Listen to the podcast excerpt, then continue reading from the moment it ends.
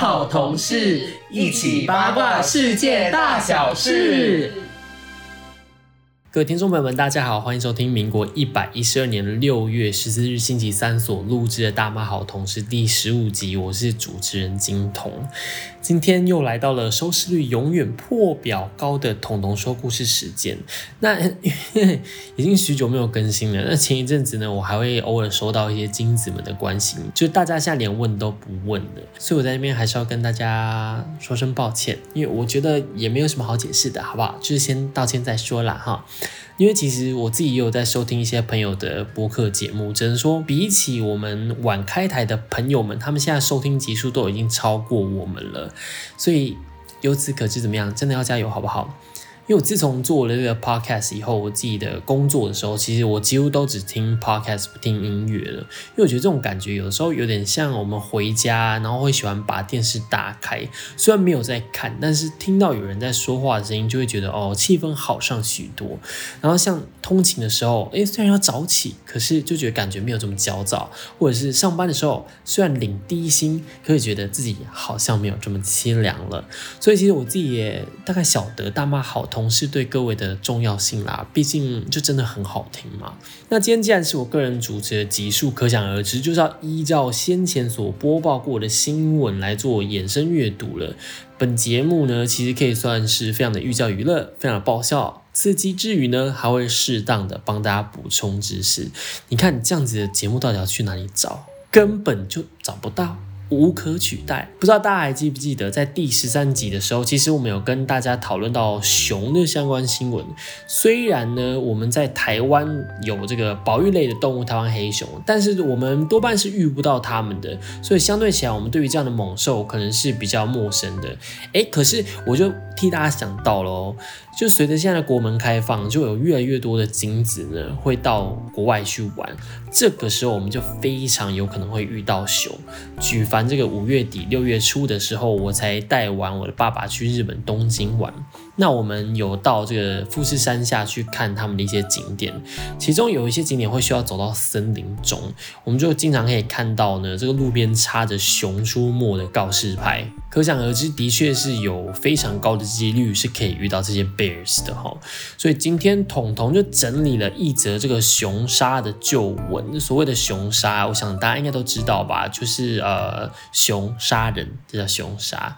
然后我希望呢，可以借由这一则故事。应该说，呃，这则旧闻啦，提高大家对于熊方面的知识素养。那这一集要提醒一下大家哦，它会有一些比较血腥的内容，然后同时它内容上面也偏比较严肃。但是如果有害怕的精子们呢，可能自己要注意一下。大家就是可以把自己的行李带上喽，因为我们今天要搭乘时光机回到一九一五年的日本北海道山前町，它距离北海道最大的城市就是札幌，大概一百七十公里。开车的话呢，大概两个多小时就可以到了。如果放到台湾的格局来看，差不多就是台北开车到彰化的距离吧。那山前町这个地方呢，只居住了大约三千人，最有名的就是这个风力发电。如果你有兴趣上 Google Map 搜寻的话，你就会看到。哦，它就是一个真的很乡下的地方，但是建设还算是完善啦。山前町呢，以前的名字叫做山毛别。就如果你平常有喜欢关注这个乡野奇谈还有社会案件的话，应该就会听过这个山毛别。我们今天要听的这个故事呢，就叫做三毛别皮事件，它是日本史上最大的熊害事件。那三毛别皮事件里面这个皮字，它的写法就是上面一个罢免的罢，然后下面一个火字部，这个字的意思。其实是古语里面的棕熊，所以呢，在这边跟也跟顺便跟大家科普一下，所谓的棕熊，它也是灰熊哦，它的体型是所有熊类里面最大的，在这个世界纪录里面最大的棕熊，甚至可以到一千公斤。好，那我们现在大概就知道今天的故事背景后，准备了好不好？我现在准备搭乘这个时光机前往一九一五年的北海道了，我要按下按钮喽，进。北海道是一个年均温只有八度的地方，哪怕是正值六月的炎热夏季，像彤彤现在在录音的当下，北海道也只有十七度。那一九一五年十一月的北海道呢，天空已经开始飘着雪。三毛别这个地方，因为它靠着群山，又面对着海洋，虽然环境很优美，但大部分的地区都还没有被开垦过。在这个鸟无人烟的地方，住着数十位的居民。这数十位居民呢，就被称作是拓荒者。他们的拓荒村呢，坐落在森林里面。那房屋呢，多半就只是用简单的茅草去搭成的。他们之所以在这片雪地里面拓荒，就是因为当时的日本政府意识到北海道紧邻着俄罗斯，但是因为这边没有太多的建设，所以如果今天俄罗斯它要入侵日本的话，就等于是我家大门敞开，欢迎你进来这样。所以呢，政府他们就鼓励这个国民他们移居到北海道，同时他们也允诺会补贴路费，还有农具啊等等的物资。所以当时有非常多的穷苦人家呢，就加入了这个北海道的拓荒行列。而三毛别呢，他们的拓荒者虽然呢住的地方就是一些简单的茅草屋，可是开拓的成绩可以说是波及分，因为他们刚刚才接获一个好消息，就是说他们开拓的这个地区哦，就三毛别已经被政府正式列为北海道的一级开拓地区。那大家呢听到这件消息就非常兴高采烈的去庆祝这种美事。那我们就把视角移转到位于三毛别地区的一个六线泽村。它我有看到它的地理环境，它是比较靠山里面的哈。那三毛别现在的这个县址是比较靠海边的。如果你仔细去搜寻这一个事发地的话，它现在其实已经是一个小小的观光景点了。它是比较在山中的。这天深夜呢，有一位姓池田的这个村民，他睡得正香，可突然间他就听见了自己在屋屋外饲养农作用的那个马匹突然哀嚎了起来。那外面就飘着大雪，所以池田就心不甘情不愿的就从那个茅草毯子中吼就窜出。但他把火把点亮了以后呢，就去外面看了一看，却发现哎，没有任何的异样啊。那他就。摸摸鼻子就回到了茅草屋内，可当时他心里面想，就六线泽村这种开发不久地区，如果半夜有遇到任何的野生动物到访，好像也没什么奇怪的。那的确啦，因为。破荒的缘故，北海道当时有大量的森林被砍伐，所以导致原本居住在山中的野生动物呢，他们的生活空间被急剧压缩，就有许多的动物就频频出现在人类居住地的周围。所以其实池田压根就不在意，他想说，嗯，好啦，没事，就回到温暖的被窝睡觉了。直到隔天早上呢，他到屋外检查了一番，才发现说。原先自己当做保存食用的玉米，竟然被吃掉了。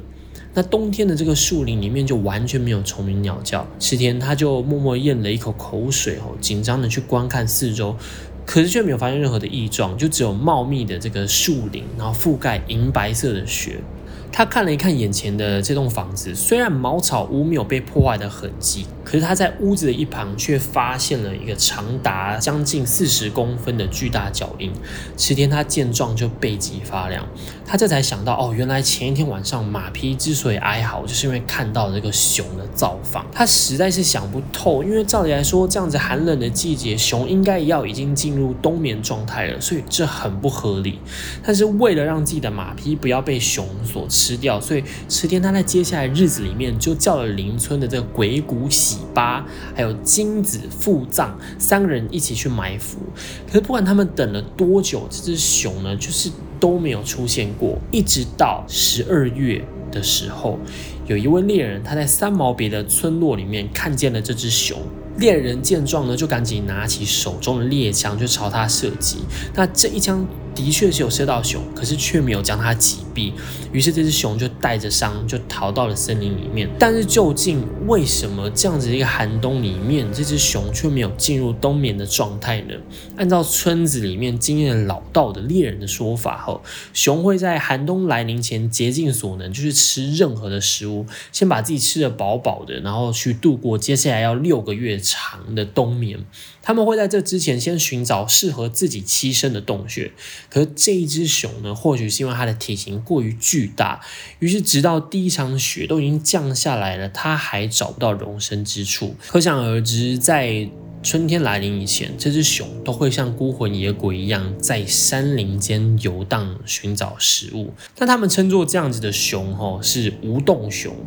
相较于一般的棕熊呢，无洞熊它的性情会格外的狂暴，对于食物的占有欲也比一般的棕熊还要强上很多。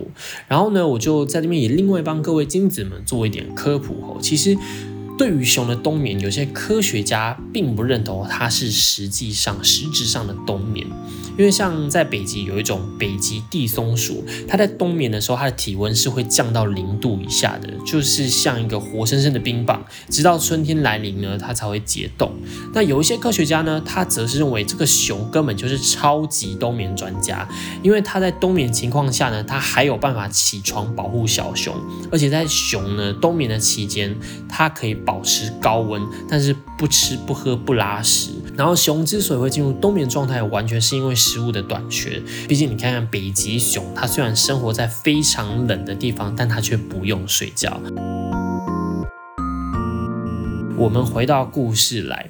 在猎人他看见了这只熊了以后呢，他们就当晚决定要前往森林中猎杀它。刚刚那位曾经跟池田一起埋伏想要杀熊的金子富藏呢，他就让妻子看家，自己和二儿子龟次郎加上另外两位猎人，就是四人组成的这个猎熊小队哈，追着这个熊所受伤的血迹，朝着鬼路山的方向前进。这座鬼路山其实也不是什么大山，实际。做过功课，我发现它的高度大概只有三百二十公尺。但就算是因为如此，因为当晚的风实在太大了，雪四处飞溅，让队伍的行进受到很大的影响。最后呢，这个猎熊行动只好放弃。不知不觉，距离棕熊第一次出现已经满一个月的时间了。十二月九日的这天清晨呢，出动的北海道可以说是工作非常繁忙。居民在秋冬所收获的粮食作物正准备要运输到村外。整个三毛别地区的男性呢，都在辛勤的执行卸妆运输的工作。所以大部分的男性他们都是早出晚归，村里就只剩下老弱妇孺在看守。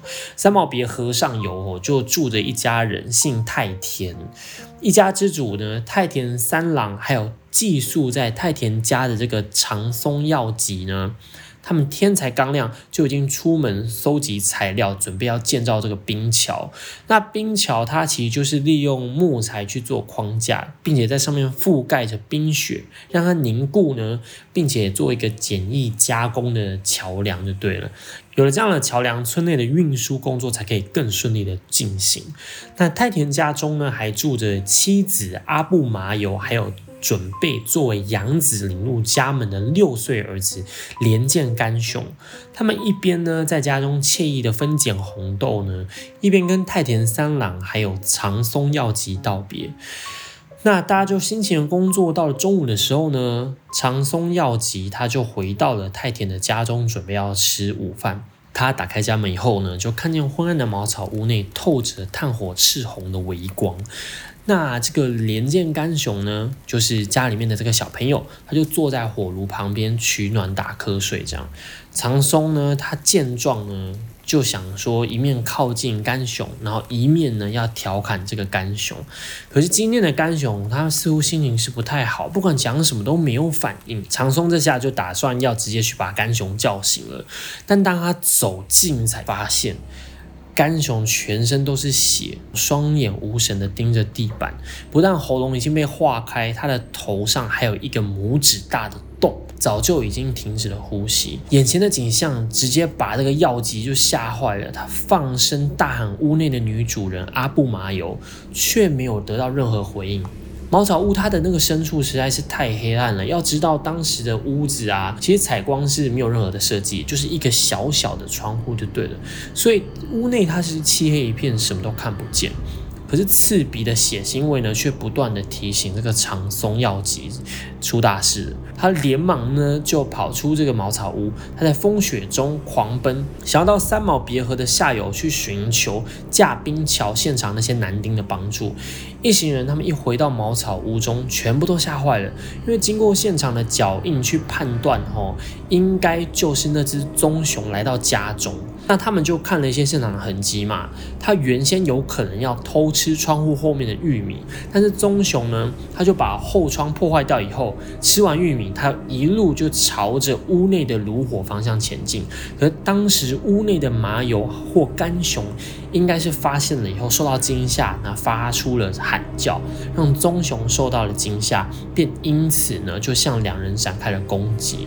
他们再继续去看这个事发现场，就发现这个屋子的深处呢满是鲜血，并且地上还有好几根熏黑的柴棍，有几根甚至被折断。于是他们就推测说，这个阿布麻油应该是在这边用火把进行了最后的抵抗。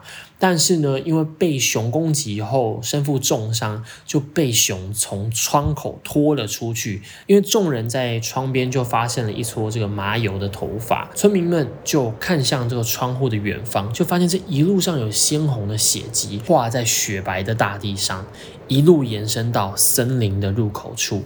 药吉呢，他这才回想到，哎，对，没错，他刚回家的时候哦，甘熊身旁的炉火上呢，还有。马铃薯正在冒着热气，外加今天早上十点半以前，有一位村民骑着马经过太田家的时候呢，发现窗口有一条血迹持续到森林中。不过当时这位村民他就认为应该只是猎人带着猎物回来了，所以没有多加留意。因此呢，村民们就推敲出太田一家应该是在早上十点半左右遇害的。冬天的北海道日落的时间特别早，村民们在安置完干熊的遗体以后呢，时间就已经来到了下午的三点。眼看这个太阳已经准备要下山了，大家呢也放弃了当天去追踪熊的计划。不过他们一起聚在距离太田家大概五百公尺的民警安太郎家讨论后续到底该怎么办。那民警安太郎这个家吼，就等于是城镇中心就对了啦。大家呢就聚集在这个地方，但在这边我还是不由自主的想要插一下话，你为什么大家都已经住在荒郊野外了，就已经很危险了，房子还要盖这么远？你看有发生任何的事情的时候，大家。要互相通报不是很花时间吗？我不知道，可能是因为当地要种田的关系吧，所以间隔都比较大。总而言之，村民们就开始讨论哦，他们认为如果要找到阿布麻油的尸体的话，一定要等到明天。然后同时天亮之后，他们还要去通知村役所，就是有点类似我们的呃乡公所、村公所这样就对了。然后还要通报给派出所知道。最后呢，逝去的这个六岁小孩子甘雄呢，这件事情要让他老家。知道，不过一九一五年代，他的通信手段是非常落后的。人们如果要通风报信，一定要自己亲自去。所以当时就有一位叫做齐藤十五郎的四十二岁男子去通风报信。这位齐藤十五郎的家中有一位怀孕的妻子叫做阿竹，同时还有一个六岁的儿子叫做岩，最后还有一个三岁的春意义。他们三个人就一起在这个城镇中心，就是民警安太郎家中避难。而目睹熊杀事件的这个长村耀吉呢，则是负责在民警一家中呢保护他们大家。不过他们没有配备猎枪，就对了，就是大家聚在一起。隔天一早，这个房子的主人齐藤十五郎他就出发，要打算通知各部门，还有连建家，也就是过世的那位小男孩的老家，就对了。村中的男人们呢，他们也组成了一个三十人的讨伐队，就昨天所留下的血迹呢，一路跟踪到这个森林中去寻找这个熊的踪迹。但他们穿越茂密的森林不用多少时间，他们就看见了这只巨大的黑熊，站起来甚至可以高达三公尺。要知道，当时日本人平均男性身高只有一百六十二公分，女性则是只有一百五十一公分，三公尺高几乎就等于是一。层楼这么高，正在收听的你呢？如果你现在人在室内的话，不妨抬起你的头来看看你家天花板，就大家可以感受到一下这只熊有多大只。同时呢，他们看到这只熊，它的胸前有一道巨大的白色斑纹，一直延伸到后背去，就仿佛是披着白袈裟的僧人站在雪地之中。也就是因为这个原因呢，后来众人就帮他取了一个名字，叫做袈裟玄。大家看见这只体型巨大的棕熊以后，连忙就用了猎枪朝着这只熊射击。这只熊被枪声惊吓到了以后呢，就突然发狂似的向讨伐队攻击。队员们呢，马上鸟兽散，就冲下了山。幸好没有造成任何的人员伤亡。在熊离开以后呢，众人也开始重新搜索了这个区域。他们在距离太田家大概一百五十公尺处的一个冷杉树根下面，就看到这片雪上面渗有血迹，所以他们就把雪挖开。挖开以后就发现。它这个底下就埋着被吃到只剩下一部分头骨盖还有下肢的阿布麻油。村民们呢就把阿布麻油的尸体挖出来以后带回了太田家。谁都没有想到这样子的一个举动呢，招致了后来一系列的腥风血雨。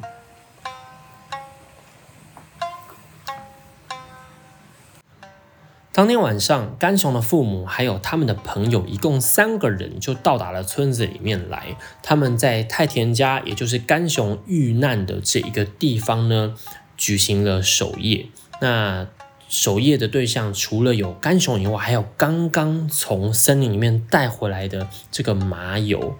那大家试想一下吼，你如果饿着肚子，然后你在某个地方发现到食物，照这个常理来说，你有了一次经验后，你一定是会有非常大的几率再回访同个地方来看看有没有新的食物。因此，所有的村民们虽然在守夜，却不敢久待在这个太田家。来吊唁的呢，只有六县泽村的三个人，还有三毛别村的两个人，外加甘雄的父母以及甘雄父母他们的朋友，以及桑主太田三郎，一共九个人。搜索队的这个猎人鬼谷喜八呢，他在离开以前，他就奉劝屋里面的人：“你们赶快离开，因为呢，熊一旦尝过人肉的滋味，就再也停不下来了。虽然你们这么多人守夜，但是棕熊今晚势必是会再回来。可是屋内的九个人就认为这个鬼谷喜八杞人忧天，毕竟棕熊他说到底还是个动物，他最惧怕的就是成群的人类还有火光，怎么可能还？赶到这个许多人留守的太田家之中呢，那 鬼谷喜八他也是觉得好了，很无奈啦，就独自离开了。不过他在离开前呢，他还有安慰这个年见干雄的父母，说明天一早我会再去猎杀加沙玄的。就这样，猎人离去了。黑暗呢，笼罩着树林中单薄的茅草屋，外面还下着大雪，人们就在屋内呢，安静的哀悼着。不过这个时候，他们似乎就真的听到屋外有脚步声。他们原先还想说：“哎，是不是刚刚的猎人鬼谷喜八回来了呢？”但是他们还来不及反应，就听到了一声巨大的声响，房屋内部的墙壁呢轰然倒塌，人们就看见这个加沙犬呢愤怒的冲进屋内。他想要找回阿布麻油的尸体，屋内的人见状慌忙的逃窜，有的爬上房梁，有的躲进那个储存蔬菜的储存间里面。然后被安置好的尸体呢，又被熊给破坏的四处散落。好在这里有九个人之中，有人鼓起了勇气，大声敲击油罐，并且开枪试图驱逐这个棕熊。这次的袭击才没有造成任何人的受伤。原先在太田家守夜的众人呢，就准备打算起身前往民警安太郎家中避难。而这个民警安太郎家呢，就是我们刚刚呢所提到他们开会聚在一起的那栋房子，距离太田家呢大约是数百公尺。当天晚上，民警安太郎就是屋主，他并不在家内，因为他跑去拜访了一个很著名的猎人，叫做山本兵吉。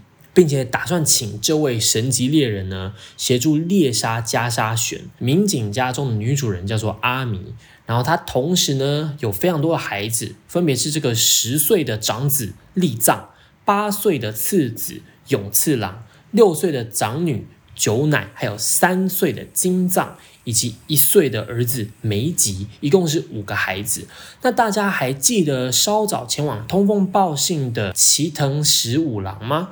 他的那个妻子就是怀有身孕的阿竹，还有他的小孩妍，还有保护他们的这个长松药吉呢。这个长松药吉提醒大家一下，就是一开始中午回家吃饭，然后以为干熊在打瞌睡的那个长松药吉。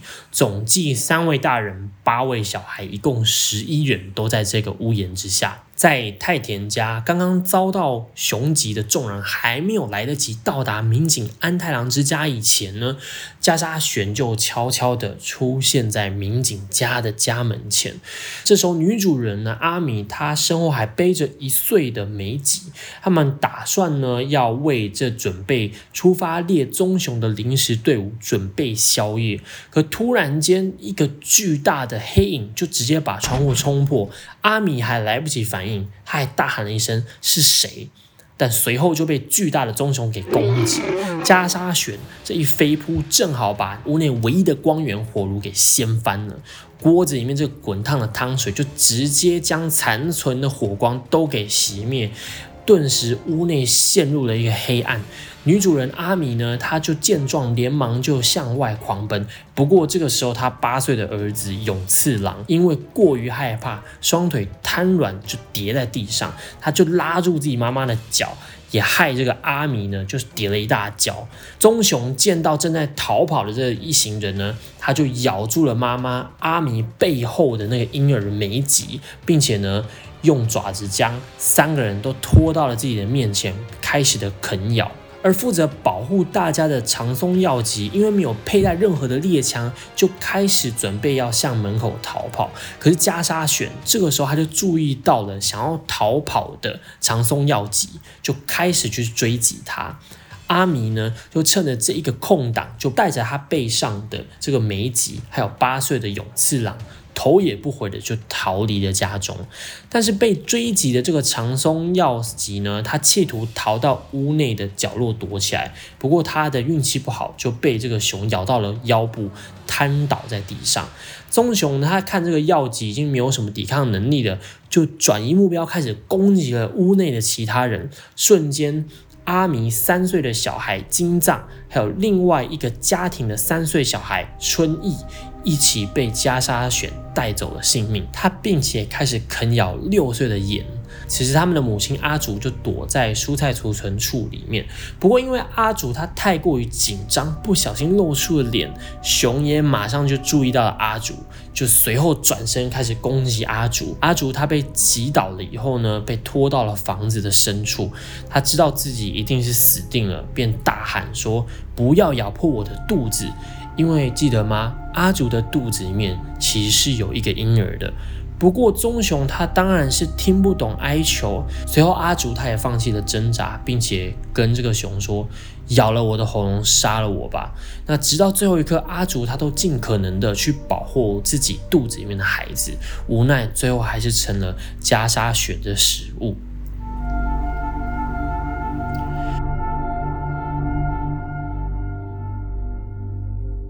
头部重伤拼命逃出来的女主人阿米，她就拖着两个孩子们跑到下游去向村民们求救。在半路上呢，她遇上了因为听到骚动而赶来现场的村民。村民们连同着阿米呢，就小心翼翼的来到这个屋外，但他们只看到屋内啊是一片黑暗，什么都看不到。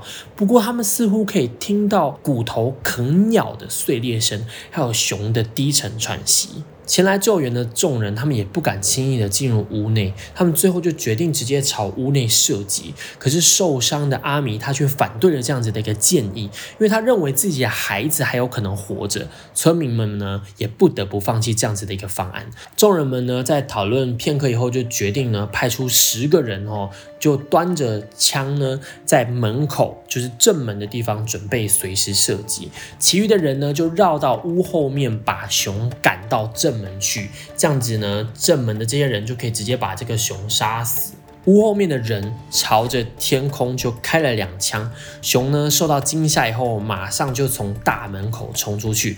可惜队伍排头的队员呢，他们的猎枪又哑弹了，所以最后呢，他们就让这个熊给逃出去了。村民们呢，随后就拿着火把进入了屋内。他们发现整间屋子里面都是血迹，从地板啊到它的墙面，甚至屋顶都是血。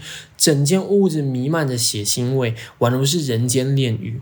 地上被啃食的阿竹，还有三岁的春意，还有三岁的金藏都已经死亡了。阿竹呢，肚子里面的孩子不但被扯了出来，他还奄奄一息的躺在冰冷的地上。村民们见到说：“哦，这一个婴儿还没有失去生命迹象，就赶快把它取出，并且保护它。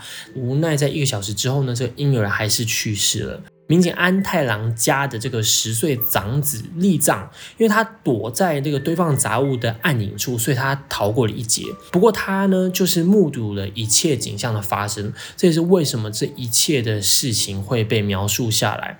然后六岁的长女呢，九奶，则是因为直接晕了过去，所以她很幸运的没有受到任何的攻击。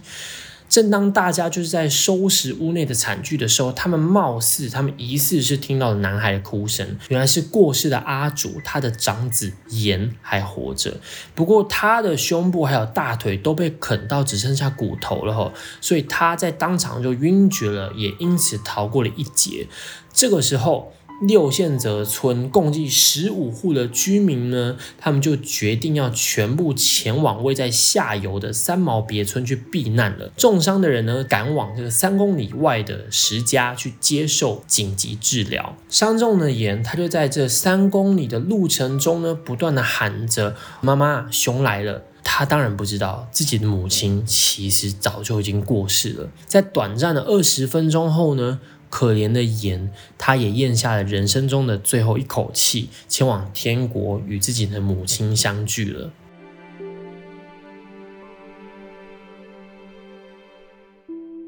所有的村民呢，都在当晚就来到了三毛别村去避难。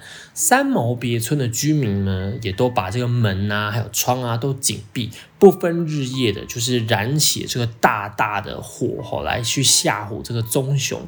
这个时候，几天前被派去通知政府求援的齐藤十五郎，也就是那个城镇中心的屋主，他才终于回来，并且得知了自己的家人受害的消息。一个人呢，倒在雪地里面痛哭。后来六线泽村被袭击的事情呢，就被上报到了这个北海道县厅，他们派出了警察来组织讨伐队，并且呢，将临时总部设在这个三毛村，开始了讨伐加沙选的计划。他们找来当地村落的青年会、消防团，还有当地的原住民，一共两百七十人。分头去寻找加沙选的下落，并且派发队长还有部分的人手在村口附近去保护村落。整个队伍在讨论过后，哦得出了这个棕熊它有夺回猎物的习性，所以他们打算呢要来一个守株待兔的行动。但是他们的诱饵却是受害者的遗体。讨伐队他们考量到了这件事情完全是违反伦理的，跟家属提出的话呢。就是一定是会被骂，没有想到竟然完全没有人为此反对，因为所有人都只希望这件事情呢尽快的落幕。猎捕队中呢举行了选拔，他们挑出了七名精通猎枪的队员，大家呢就埋伏在加强过的这个太田的家梁上面，并且呢他们将地面就摆放着包括像刚刚在婴儿在内的六具尸体。但虽然当下是寒冬，尸体却因为已经放在外面过久，已经开始腐烂了。队友呢，就在这个充满尸臭的房子里面呢，等待着加沙旋的到来。没有过多久以后，这只熊也真的出现了。可是呢，它对太田家有着明显的戒心。它呢，在屋外徘徊了很久都没有进到屋内。不过最后，它仍然是受不了诱惑，就闯到了这个屋内。所有的队员都因为这突如其来的闯入而太过惊吓和紧张，没有第一时间进行射击，又让加沙旋逃走了。时间就一路来到了十二月十三日，距离第一天。呢，晚上村庄遇袭已经过了三天的时间。加沙选在居民撤离后的无人村落里面四处游荡和破坏。他不但偷吃村民的鸡，还有腌咸鱼等等的食物。众人这个时候甚至注意到这个袈裟玄哦，他对女性使用过的枕头还有贴身物品特别感兴趣。他喜欢拖着这些物品呢，在村内四处走动。光是一天的时间，三毛别的河岸就有八户人家遭受到这个熊的破坏。这只熊也渐渐开始对人类失去了戒心，大白天就直接大摇大摆的走在村落里面。活动范围也越来越靠近三毛河的下游，就不过是三天的时间。要知道，这个地方是所有人在避难的地方。如果最后熊真的抵达到了三毛别河的下游，后果就是非常的不堪设想。所以，当地的居民其实人心惶惶的。晚上的时候呢，就有一位守卫队员，他在站岗的时候。发着呆，就看着这个河对面的这个训练用的木桩吼。这个时候他就发现木桩好像不太对劲，原先只有六个的木桩，今天却多出了一个。这名队员呢，他马上就去叫这个队长过来。队长见状呢，就对着这个七个的木桩大喊说：“你是人还是熊？”可是对方却没有任何的回应，队长立刻就命令自己的队员就朝着河的对岸进行射击。枪响过后呢，有一枪击中了这个黑影，黑影马上站起身子来，转身就狂奔到树林的深处去。隔天天一亮呢，这个讨伐队就前往木桩处，就看到了雪地上果然有血迹，还有巨大的熊脚印。他们初步研判是觉得说，这只熊不管体型多大，它的受伤以后，它的行动力一定会有所消减。于是呢，就紧急呢召集了讨伐队一起去上山搜寻。这个讨伐队伍中呢，有一名五十四岁的猎人。叫做山本兵吉，山本兵吉他同时也是稍早齐藤十五郎去前往拜访的那个知名猎人。他头戴的军帽，手持着这个日俄战争时期所获得的俄罗斯制的步枪。他其实是大家心目中那种波吉分猎人。其实早在这个太田家惨剧发生之后呢。获得这个讯息的他呢，就匆匆忙忙的带着步枪赶到了这个六线泽村。他告诉讨伐队说，这只棕熊必定是几日前在旭川边捕食老妇人那只熊。他被阿伊努原住民追杀过后，所以才逃到六线泽村这边来。众人呢就开始了与熊的对峙，数百人的部队呢，他们就在山的那一头吼，去向这个加沙悬对话。就是大喊引起他的注意就是了，而这位猎熊专家呢，他没有从正面去跟加沙选去做对峙，而他是趁着熊把注意力放在几百人的讨伐队伍上面的时候，他自己悄悄的从反方向进入山中，那他们就慢速的前进到距离呢这个加沙选只有二十公尺的距离，并且躲在白橡树后面，慢慢的举起猎枪，朝着加沙选的心脏射击。熊的心脏处，它的脂肪其实是最薄的，所以照来说，这样子的射击应该要让熊的行动停滞。不过这个加沙犬却没有任何的反应，吼，就转过来用眼睛直挺挺的盯着这个冰吉。冰吉他见状没有任何的害怕，直接就让他这个猎枪上膛第二发子弹，并且朝着棕熊的头部呢就开了第二枪，直接结束了加沙犬的性命。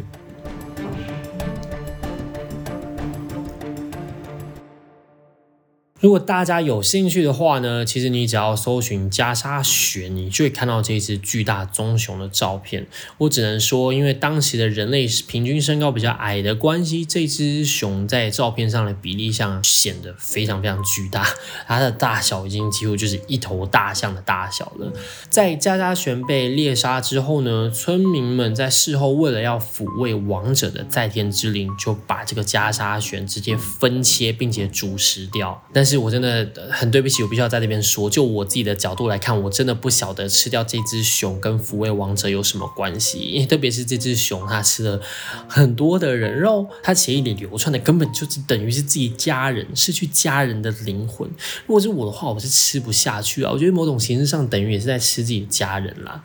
而且村民们他们后来有说，这个熊肉是很硬又很多筋的，其实一点都不好吃。在吃完了熊以后呢，他们把零碎的内脏呢拿去变卖。买，他们最终获得了五十块钱。五十块钱，就我们现在来听起来，觉得这个数字很小。不过，这个五十块钱在当时其实就是等于一个国小老师的薪水。他被全额分给了参与讨伐的队员们。至于熊的毛皮还有头骨呢，则是下落不明。这个事件也让日本政府就是重新检讨了许多方面啦。那我觉得也不能说人类完全没有错，因为开拓时期人类侵入北海道的山林，开始跟熊的活动范围重叠，而当时也没有很有系统的去对这个熊做研究，所以有这么多的盲点堆叠之下，才会让这件事情恶化到如此。事后呢，我们来看看这个故事里面发生的几位主角哦。在民警家中遭到袭击的女主人阿米呢，她虽然当时头部被啃咬，但她在经过治疗后成功康复，并且回归了正常的生活。但是她当时背上不是背着梅吉，就是那个一岁的婴儿吗？就没有这么幸运了。她虽然没有当下马上过世，可是却因为严重的后遗症，在三岁的时候也过世了。然后，当时八岁的这个勇次郎呢，他在二十七年后的第二次世界大战中战死了。最后就是负责保护阿竹的这个长松耀吉哦，因为可以说他是全部里面最衰的一个。那他在一年以后，因为一次外出的意外，不小心就摔到河中死亡了。事故的主要发生地六线泽村剩余的这个居民，也是因为太害怕野兽的来袭，吼，最后就陆陆续续搬离了六线泽村，失去所有家人。这个太田三郎呢，他就用火就烧掉了自己的家，并且搬到了札幌开始新的生活，但却因为没有办法释怀这件事情，最后他就搬回了老家青森。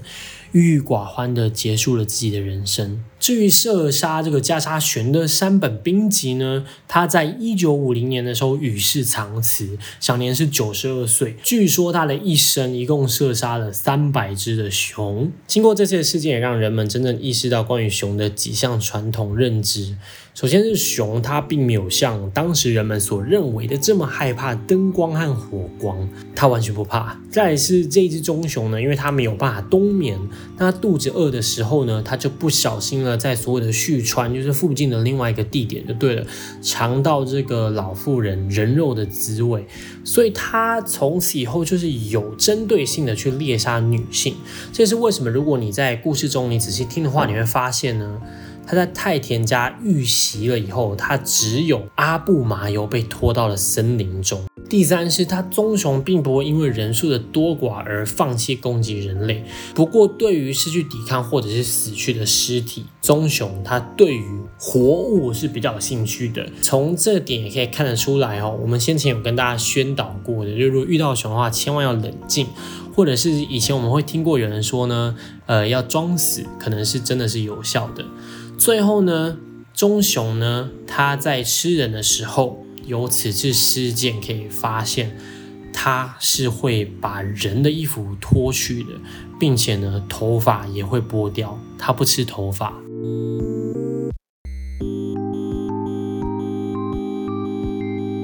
这个故事真的是有够长，终于讲完了。那我自己觉得这件事情其实真的是蛮值得我们去思考的。我自己在做功课的时候有发现，有一些呃写文章的作者，他们是认为他们本身是非常讨厌像熊这样子的凶猛野兽。可是我自己是觉得，我觉得有构成这样的事件，有没有可能是因为人类过度的开垦，而且是极快速度的开垦，导致呢熊它原本这个生活栖息的地方遭到了清洗，所以才造成这样子的事件。那我自己在研究之后就发现，哦，熊它其实相关的这些事件是非常多的，而且听起来其实也是都蛮惊悚的。希望可以在下一集的 podcast 里面呢，就是。呈现给各位，最后就希望大家会喜欢今天的节目啦。